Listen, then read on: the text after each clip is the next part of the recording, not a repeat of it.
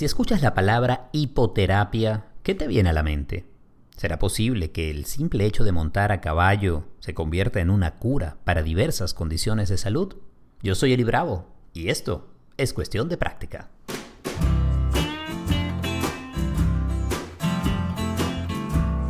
Bienvenidos a una nueva edición de Cuestión de Práctica. Gracias por eh, estar junto a esta comunidad que disfruta un podcast que no pretende ser perfecto, sino humano. Y los seres humanos hemos tenido una relación con los caballos eh, milenaria. Hay allí una historia de encuentro, de conquista, de seducción, de dependencia, en oportunidades de explotación, de amor, sin lugar a dudas. Eh, la historia de la humanidad está muy entrelazada con la historia de los caballos y podría decir de los equinos, ya que no se limita solamente a la especie de caballos.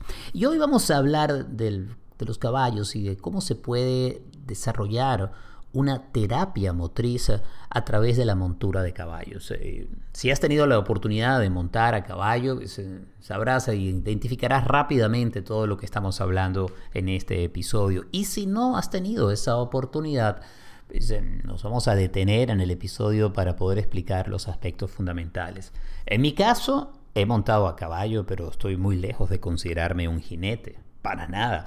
Más bien soy ese tipo de persona que se nota a leguas que no monta a caballo con soltura y mucho menos con frecuencia. Sí, me puedo subir a un caballo, puedo trotar y si va a galope, pues en mi cara tiene la combinación de la diversión, la euforia, pero también de cierto temor. Ahora, debo reconocer que en cada oportunidad ha sido una experiencia fascinante.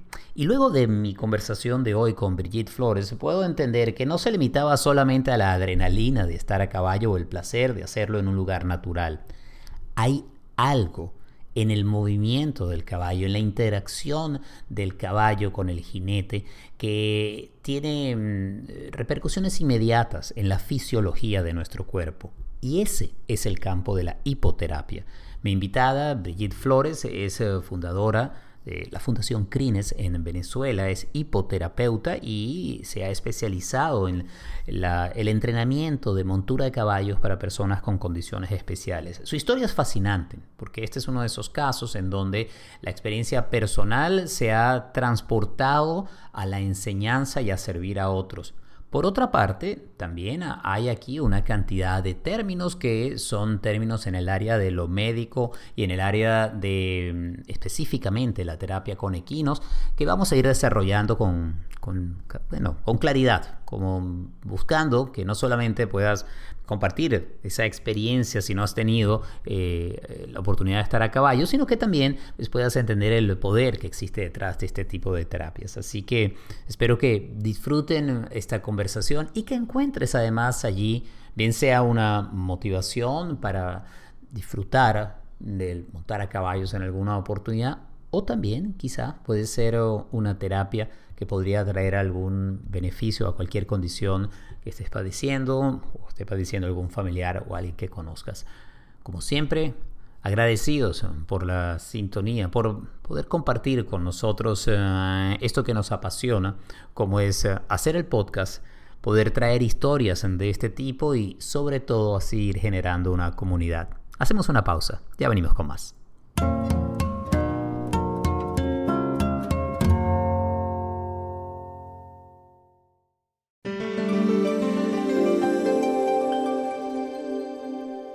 Ya ha llegado la hora de iniciar la conversación en cuestión de práctica, así que me voy a subir al caballo. Y esto es literal y metafóricamente porque mi invitada Brigitte Flores es eh, terapista de lenguaje, hipoterapeuta y también instructora de monta de caballos para personas con condiciones especiales. Es la autora del libro Hipoterapia, el caballo sanador, una guía amable. Ella está a las afueras de Dallas, en el estado de Texas, en los Estados Unidos. Y gracias, Brigitte, por acompañarnos en cuestión de práctica.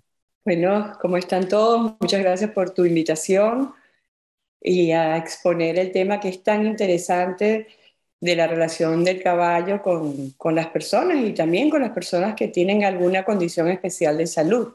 Mm, me gusta que utilizas ese término, alguna condición especial de salud, no utilizas discapacidad, de eso vamos a hablar más adelante, pero yo quisiera comenzar por el principio.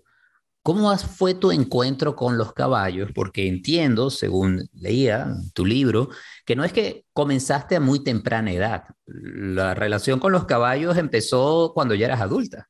Sí, desde niña me gustaron, me gustaban mucho los caballos y cuando iba para la Colera Tobar, a la finca de, mi tío, me encantaba porque podía montar a caballo.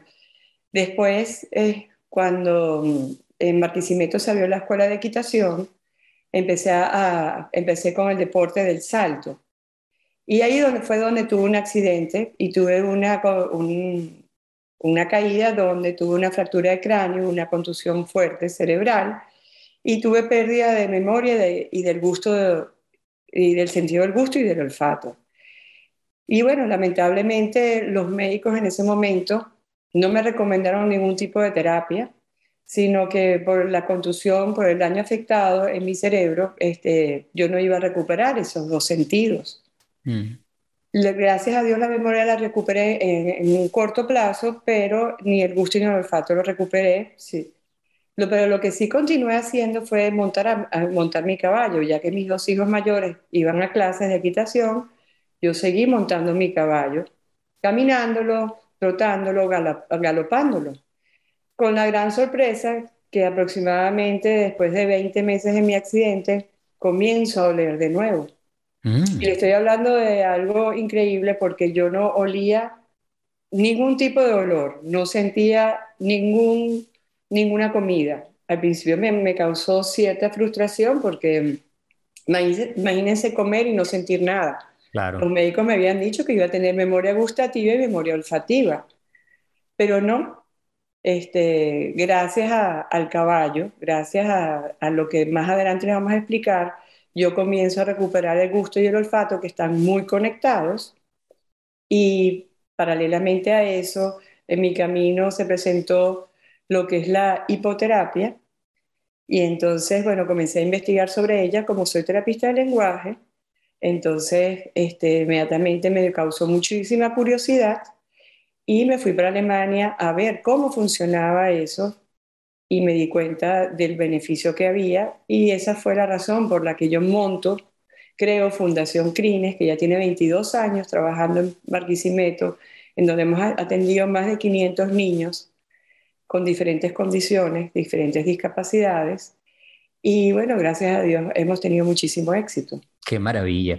Eh, Barquisimeto es una hermosísima ciudad en el occidente de Venezuela. Hablabas de la colonia Tobar, que es una, es una comunidad en la montaña cerca de Caracas, de la capital, y son dos sitios que son realmente hermosos. Me imagino que disfrutabas enormemente en tu caballo. Ahora, hay esa expresión en los Estados Unidos que creo que dice algo así como si te caes del caballo, te vuelves a montar no tienes otra opción. Y creo que eso fue lo que hiciste tú. Es decir, el amor por los caballos se mantenía y a pesar de un accidente de esa envergadura, tú no decidiste desmontar, te mantuviste allí.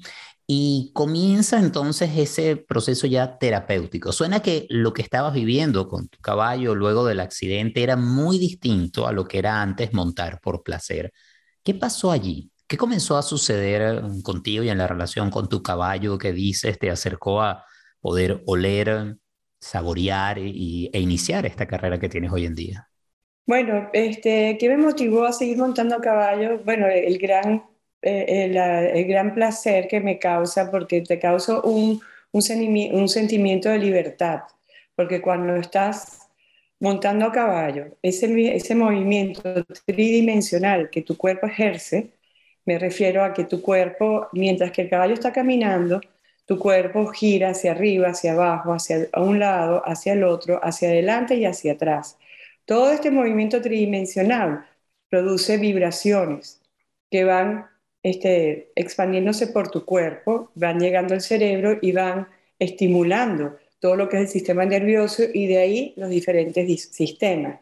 Entonces te causa por ejemplo, placer, porque este, afecta a tu sistema endocrino. Entonces yo montaba a caballo y me sentía libre, me sentía, este, bueno, en relación con la naturaleza, que es la esencia del ser humano.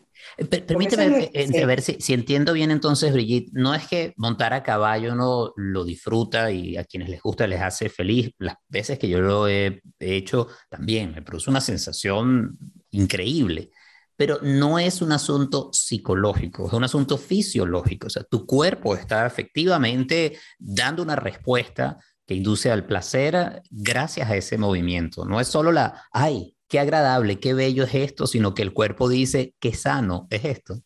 Sí, porque a nivel fisiológico afecta, por ejemplo, la parte, de, la parte del sistema nervioso, como les, les decía, esas vibraciones, imagínense como un cable eléctrico, que si te pegaran un cable eléctrico, ¿cómo empieza esa electricidad? Porque somos energía, ¿no? A despertar todos los nervios, a despertar todos esos receptores que están dentro de nosotros y que tienen diferentes funciones. Y uno de los, uno de los, de los sistemas más importantes es el sistema vestibular, que está ubicado en el oído, en el oído interno. En esa partecita tan pequeñita que está ahí, todos esos tejidos que conforman el sistema vestibular son estimulados por el movimiento del caballo. Entonces, este, el sistema vestibular nos da balance, nos da tonicidad muscular, nos ubica en el espacio. Tiene muchas funciones importantes que muchos desconocemos, pero es, sumamente importante. ¿Y cómo lo estimulamos? Qué rico es estimularlo montado sobre el caballo, a la vez tenemos esa recreación de ver el paisaje y a la vez ese movimiento está, está actuando sobre esa pequeña parte del oído interno. Y puedo entender claramente esa integración que hay de todo el sistema nervioso y lo que estás describiendo con el movimiento, que además que bueno verlo como tridimensional, porque efectivamente está sucediendo en todas las direcciones. ¿Cómo eso llevó a que tú de nuevo pudieras oler y saborear? Porque mi, porque mi sistema nervioso, mi, mi, sentido del olfato y del gusto fueron estimulados por estas vibraciones. Fue algo que a mí me sucedió inconscientemente porque no conocía, no conocía sobre esta terapia, sino que mi, mi, amor por los caballos y mi placer por estar en contacto con la naturaleza me llevó a seguir montando a caballo. Entonces mi cuerpo estaba realizando ese movimiento. Y como les explico, los médicos me habían dicho que no lo, podía, no lo iba a recuperar por la contusión cerebral que había tenido, pero sí lo recuperé y no fue inmediatamente, fue un proceso también. Cuando yo recuperé el olfato, primero este, me afectó mucho eh, los olores, me pegaban mucho en la parte interna de la nariz. Yo decía, pero bueno, este olor me tiene, de verdad que me, era muy intenso. Después poco a poco los pude ir este, este, clasificando. Y el último olor que yo recupero es el olor a los fétidos, olor al, Mi hijo tenía año y medio. El olor de un pañal no lo, no lo tenía. De, una, de un pote de basura fue lo último que recuperé. Entonces imagínense la complejidad del cerebro para que las cosas sucedan de esa manera. Es increíble, de verdad que fascinante. Y entonces esto te lleva a estudiar eventualmente hipoterapia, inicias la Fundación Crines. Eh, cuando estamos hablando de hipoterapia, ¿de qué estamos hablando exactamente? Cuando hablamos de hipoterapia, estamos hablando ya de un trabajo realizado por eh, terapistas de lenguaje, fisioterapeutas, terapistas ocupacionales, psicólogos, ya este, profesionales especializados en la materia que además integran el caballo dentro de sus terapias con un objetivo específico. En Latinoamérica todavía no se ha determinado exactamente si utilizar el término de hipoterapia, equinoterapia o terapia de monta para personas con condiciones especiales. Porque hipoterapia se refiere al caballo en sí. Equinoterapia se, refiere a equinos. Pero claro, a los o sea, los que no conocemos tanto, los que no conocen tanto sobre el caballo, equino te refiere directamente al caballo, pero el equino mm. puede ser una cebra, pueden ser otros cuadrúpedos, ¿no? He oído que existe también asnoterapia, leí ese término cuando se utilizan burros o asnos, pero ya entiendo que al final estás hablando de cuadrúpedos que pueden ser montados, ¿sería así? Sí, este, hay personas que trabajan con mulas, hay personas Este, por ejemplo, una, yo me certifiqué en diferentes países como Argentina, Perú, México, en Estados Unidos, y el curso que hice en Estados Unidos fue muy completo porque tuve la oportunidad de, de, montar siete caballos. Yo tenía siete caballos bajo, este, bajo mi responsabilidad. Entonces, esos siete caballos tenían diferentes conformaciones.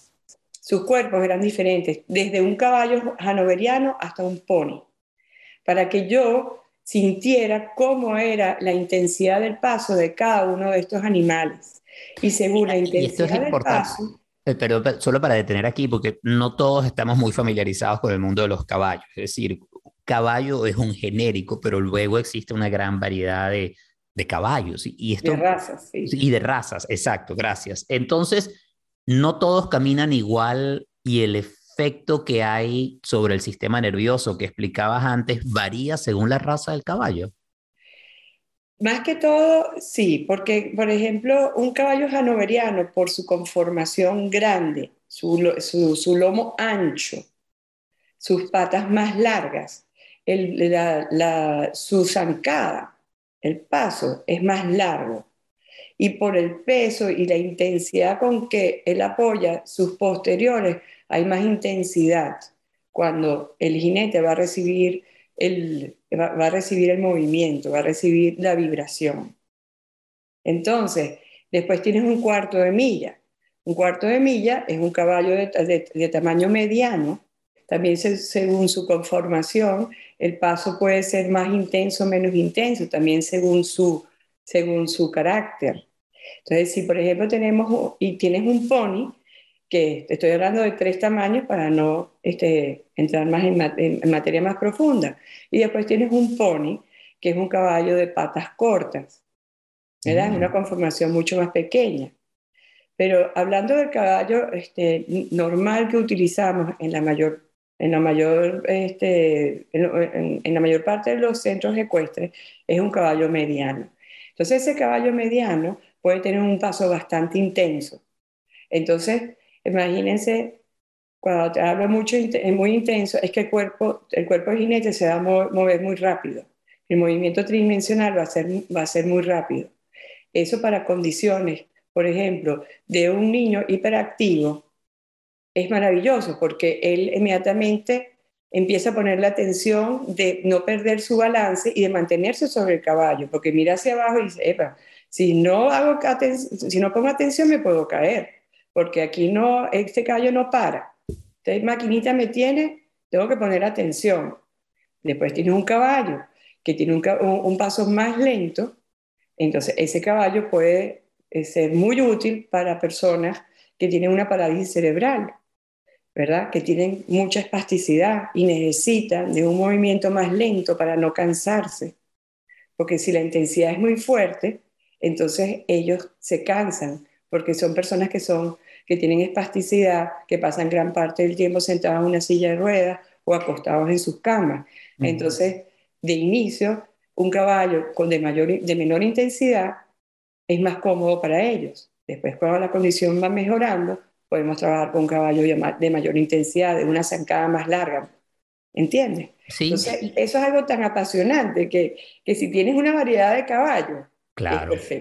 Claro, claro, porque puedes entonces atender diversas condiciones. Aquí hablabas, por ejemplo, déficit de atención o eh, parálisis cerebral. El término de espasticidad creo que se refiere al tono muscular y la, capacidad de controlarlo.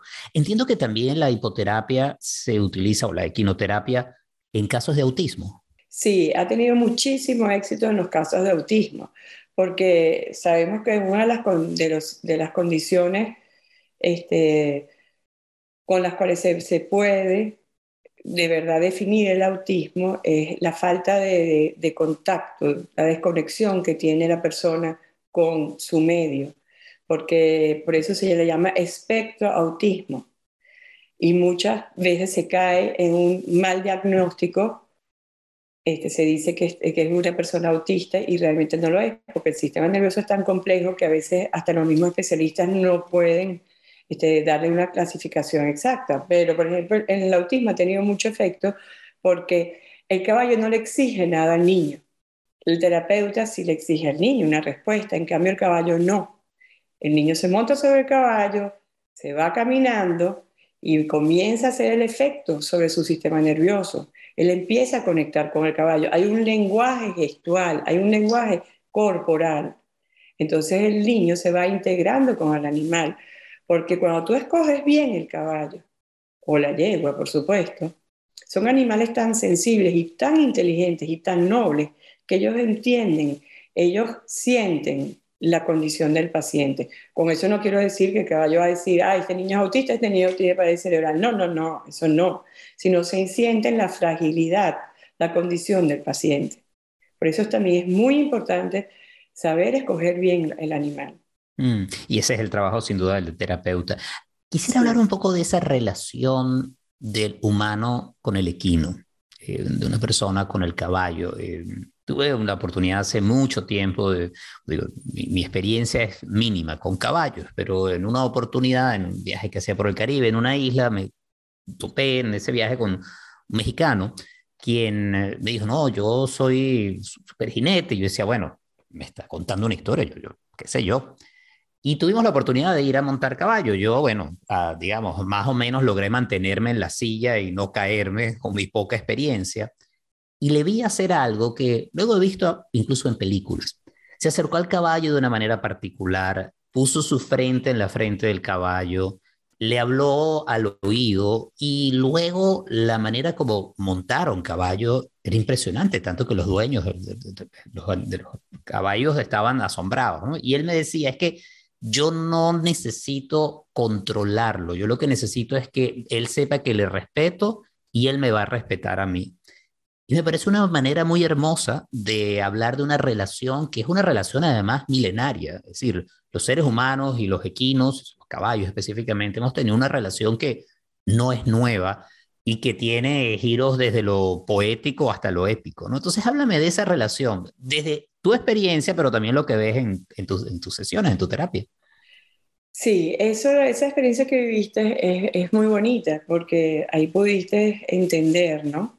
de que los, caballos tienen mucha sensibilidad, son animales muy inteligentes, también tienen su memoria. Entonces, uno como terapeuta, conocer tu caballo, conocer el caballo con quien vas a trabajar es sumamente importante, porque también debes entender que él también se estresa, porque, por ejemplo, utilizas el caballo con un niño que es espástico, una persona muy grande, muy pesada, que por la condición además podría hasta trabajar como un peso muerto sobre el caballo. Entonces eso le afecta al caballo. Si el caballo va a, va, a trabajar como una persona así, entonces no debe este, montar muchos más pacientes el resto de la mañana o de la tarde, siempre respetando la condición, o sea, al caballo como un ser vivo que también siente las cosas. Eso es algo que yo como terapeuta siempre le pongo mucho énfasis. Porque ¿qué pasa? Que cuando tú sobrecargas al animal, no por el peso, sino por todo lo, lo, la estimulación que el caballo va sintiendo del ambiente, porque él siente la persona, él siente el estrés de los padres, él siente el estrés del, niño. Entonces el caballo empieza a reaccionar mal, empieza a batir la cola a pegarte con la cola o empieza a quedarse parado y no quiere caminar más o empieza a pellizcarte con sus labios o si está muy molesta hasta te puede morder este, o empieza a, sacudirse. Entonces eso es un lenguaje que él te está expresando como diciendo algo me tiene incómodo aquí. Mm. Entonces esos conocimientos los debe tener un instructor para saber, mira, este caballo no algo no le gusta del ambiente que está viviendo. Entonces, déjame cambiarme de caballo o déjame suspender la terapia. Es, es, muy importante estar conectado con tus animales, no utilizarlos como unas máquinas, sino como unos seres vivos para que ellos también den lo mejor de ellos mismos. Y además el mismo paciente no se asuste, porque el caballo tiene una mala reacción, porque cuando el paciente también se asusta, ahí tú bloqueas la terapia que estás haciendo, porque entonces tienes que volver a comenzar quitarle el miedo al paciente para que se monte sobre el caballo, para que se relaje. Entonces, es, una, es, eh, el instructor debe tener sus conocimientos bien afianzados. Totalmente, no, sin lugar a dudas. Y Brigitte, pasemos ahora al jinete, los pacientes. Háblame de algún caso que para ti haya sido especial, emblemático, satisfactorio, en donde hayas visto que tu trabajo y el trabajo, por supuesto, de tus caballos dio un buen resultado. Mira, yo he tenido varios, varios, varios casos bonitos, este, pero por ejemplo te puedo nombrar uno que, que es, es, él se llama Quique, él tiene, bueno, muchísimos años en la fundación, porque cuando comencé con la fundación, en ese momento, como te digo, los, eh, médicos no me, no, no me referían a los pacientes. Más bien, se hablaba en Marquisimeto de una señora que estaba montando los niños con parálisis cerebral sobre el caballo, y esos niños venían del hogar de niños impedidos, de los niños, donde yo fui, donde yo fui voluntaria. Y hablé con el padre que, que, llevaba, que manejaba la fundación y le dije, mira, yo, yo monté un centro, quiero, este, quiero trabajar con los niños de aquí, del hogar, este, tú me lo permites, como él conocía sobre lo que es la hipoterapia, porque es español, me dijo, sí, escoge los casos que tú quieras, yo sé que eso trabaja, que eso es efectivo, este, y bueno, y por eso escogí niños con parálisis cerebral. Entonces, este, cuando, eso, cuando llega Quique, que Quique es, él tiene un síndrome, él nació normal y lamentablemente comienza a convulsionar a lo largo de sus primeros años de vida y eso hace que neurones en su cerebro iban muriendo y entonces él perdía condiciones motoras, cognitivas. Entonces cuando sus padres lo trajeron a la fundación, él tenía aproximadamente unos 17 años y no tenía balance. A él lo sentaban en una silla de ruedas y lo amarraban porque no tenía ningún balance, se caía. Y lo montamos sobre el caballo, su papá y yo. Y bueno, como te digo, no se sostenía. Y entonces por un lado caminaba él y su papá sosteniéndolo y yo por el otro lado también sosteniéndolo. Hoy en día, él monta sin tener que ser sostenido. Él fue desarrollando toda la tonicidad muscular. El sistema vestibular que de inicio les nombro se ha fortalecido de tal manera que él tiene el equilibrio, él tiene el balance para montarse sobre caballo, para mantenerse sobre el caballo. Y algo también increíble es que cuentan sus padres que cuando él va llegando al centro ecuestre, cuando este, no en la entrada, sino como dos cuadras antes, él empieza a revolotear con los brazos y a emitir sonidos, porque está emocionado, porque está llegando. Entonces, todo lo que en él bajo su condición tan, tan difícil, se ha desarrollado de, de estar consciente a, a, lo que va. Todo eso esa estimulación que él ha recibido a través del caballo, ¿no? Qué maravilla, qué bella historia. Sí. Y qué cambio tan importante. Eh, Dices que eres una instructora de monta para personas con condiciones especiales y no te gusta usar la palabra discapacidad. Si la usas, dices con alguna discapacidad. Me gustaría detenerme allí porque mm, efectivamente el término que se utiliza puede no solamente modificar la percepción que se tiene de cualquier cosa, eh, el lenguaje tiene un gran poder, ordena, marca, nos pone una manera de entender el mundo y la evolución que ha habido en el tratamiento, el cuidado, el respeto y la inclusión a las personas con condiciones especiales ha variado mucho a través del tiempo. Eh, durante años se utilizaban términos que eran realmente eh, hirientes, eran prácticamente un insulto. Eso ha ido cambiando y se mantiene evolucionando. Pero me gustaría de tu lado entender cómo percibes, entiendes lo que significa tener una condición especial, alguna capacidad o algún tipo de, limitación o requerimiento eh, especial, específico. Este, bueno, sí, porque todos tenemos con condiciones especiales y todos tenemos alguna limitación.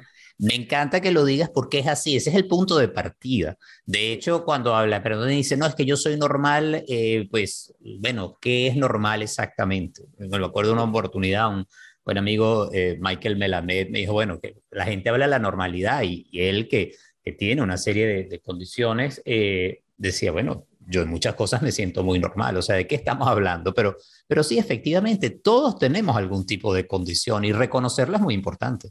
es muy importante y, y cuando comencé a, a, ya sentirme incómoda con el término de discapacidad, fue porque yo veía en, en, los, en los niños, porque más que todo en la fundación hemos trabajado con niños, es esa, esa eh, eh, ¿cómo decirlo? Esa belleza, esa ingenuidad, esa, esa, esa ellos no ponen, ellos no, ellos no se, ellos no, no se preparan, ellos no programan algo, ellos, ellos son su esencia, es algo tan pura.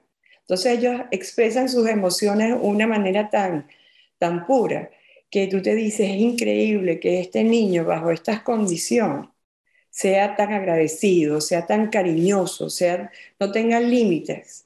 Aunque un niño, por ejemplo, en esa condición de, de, parálisis cerebral, que muchos viven, o sea, babean mucho, y ellos cuando te van a dar las gracias, ellos te abrazan, ellos no se limitan, ellos se acercan a, a tocarte para darte las gracias, y no se limitan porque, bueno, porque estoy babeando y lo puedo ensuciar, ¿no? Entonces son tantas, tantas cosas, tantas expresiones este, tan puras que ellos eh, nos dan, que uno se dice, bueno, pero a ellos los llaman especiales y discapacitados y nosotros los regulares, este, nos, nos, limitamos tanto a expresar el amor que en la vida es tan importante. Entonces, ¿quiénes somos los discapacitados? Ahí fue donde empezó a, hacerme, tú sabes, clic, clic, la, el término de discapacitado, ¿no? Y entonces ellos tienen una sensibilidad también en la parte intuitiva, de ver cosas, de sentir cosas y de advertirte ante cosas que uno, porque está tan abrumado con tantas responsabilidades y con tantas cosas que uno quiere cubrir, que uno no, le está poniendo atención a esa parte, pero ellos sí, ellos te advierten a eso, ellos te, te alertan, ellos te, te hacen mira, vuelve a tu esencia, a tu esencia natural, a tu esencia eh, eh, intuitiva. Entonces, sí tienen una condición muy especial que nosotros no la tenemos. Y que tener la sensibilidad para trabajar con ella, para mm, aprovecharla para el desarrollo de la persona y también de quien trabaja con la persona. He escuchado de muchísimos terapeutas que trabajan con personas con algún tipo de condición especial que dicen, es que al final de este proceso, yo por supuesto estoy ayudando a mi paciente, pero yo también estoy recibiendo tanto. Y es algo que no recibo de las personas, entre comillas, normales. Exactamente. Mira, nosotros tuvimos una experiencia muy bonita hace algunos años atrás, porque hacíamos, vamos a llamarlo así entre comillas, competencias. En, la fundación invitábamos a las diferentes fundaciones en Venezuela y hacíamos, este, este, eh, hacíamos en la cancha diferentes circuitos para que los niños lo hicieran y les dábamos premios prácticamente a todos. Y después de eso, eh, siempre teníamos música y fue algo tan bonito como cuando se les invitó a cantar y ellos agarraban el micrófono y bajo su condición de un lenguaje inentendible, seguían el ritmo, la melodía y tenían el valor de agarrar el micrófono y cantar a su manera. Y además moverse, bailar, que las personas que yo había invitado, mis amigos que había invitado, ellos lloraban, decían, pero esto es increíble, qué niños tan, qué increíble. O sea, cómo ellos se expresan, cómo no tienen pena de la condición que tienen. Claro, porque no están conscientes de lo que los demás podemos este, sentir lástima, criticarlos, tantas cosas ¿no? que no, no, no son correctas. Mm, y que, pues, por otra parte, el reconocer que puede surgir en nosotros por cualquier razón, sea asuntos culturales o crianza, asuntos estructurales dentro de la sociedad, es importante precisamente para cambiarlo, para cambiar y seguir en ese camino no solo de, de asistencia de, entre seres humanos de unos a otros, sino como nos has dicho hoy, incluso también con los equinos, con los caballos y con los animales en general. Y si alguien quisiera saber, Brigitte, más del trabajo que estás haciendo con tu Fundación Crines, eh, si quisieran, por ejemplo, revisar ya en detalle tu libro El caballo sanador, una guía amable, eh, si quisieran entender más de hipoterapia y no están en Estados Unidos, ya que tú estás cerca de la ciudad de Dallas, en Texas, o no están en Venezuela, porque tu fundación está en Barquisimeto, ¿cómo pueden contactarte o dónde podrían buscar ayuda en torno a la hipoterapia? En, Venezuela, en Fundación Crines, nosotros estamos ubicados en el estado Yaracuy, pero todo en el límite con el estado Lara, o sea, a 10 minutos de la ciudad de Barquisimeto, en las afueras de Yaritagua. Este, allá, pues, las personas que viven en los alrededores pueden contactarnos a través de Instagram, fundacrines.com, es la página web, y, este, y arroba fundacrines. Ahí por Instagram y Facebook, pero preferiblemente por Instagram me pueden contactar. Y yo les podría dar el teléfono de la terapeuta en, este, en la fundación que los puede atender.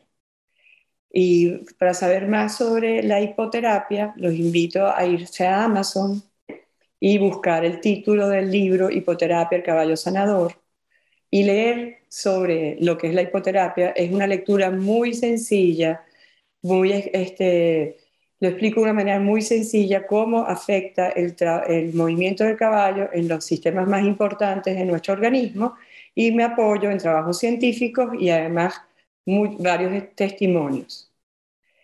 Y como les digo, a través de Instagram, yo no soy una persona de, redes sociales, realmente me gusta utilizar el Instagram y la página web pueden ver también información sobre lo que es la hipoterapia y con todo gusto les puedo contestar las preguntas que necesiten, que tengan y puedo ponerlos en contacto con la señora Carmen Álvarez, que dirige la fundación en Venezuela.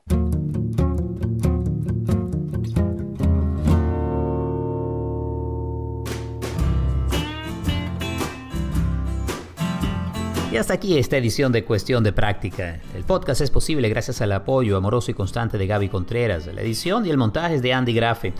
Eh, si quieren saber más de mi trabajo, te invito a que visites elibravo.com. Allí están no solamente los audios gratuitos de meditación que ofrezco, sino también referencias a mi práctica privada que realizo de manera presencial en la ciudad de Miami y también en línea. Y también puedes conocer el trabajo que realizamos en Mindfulness, la plataforma para la difusión y entrenamiento en mindfulness que he cofundado junto a Gaby Contreras. La dirección es elibravo.com. Gracias de nuevo por estar con nosotros y seguimos en sintonía.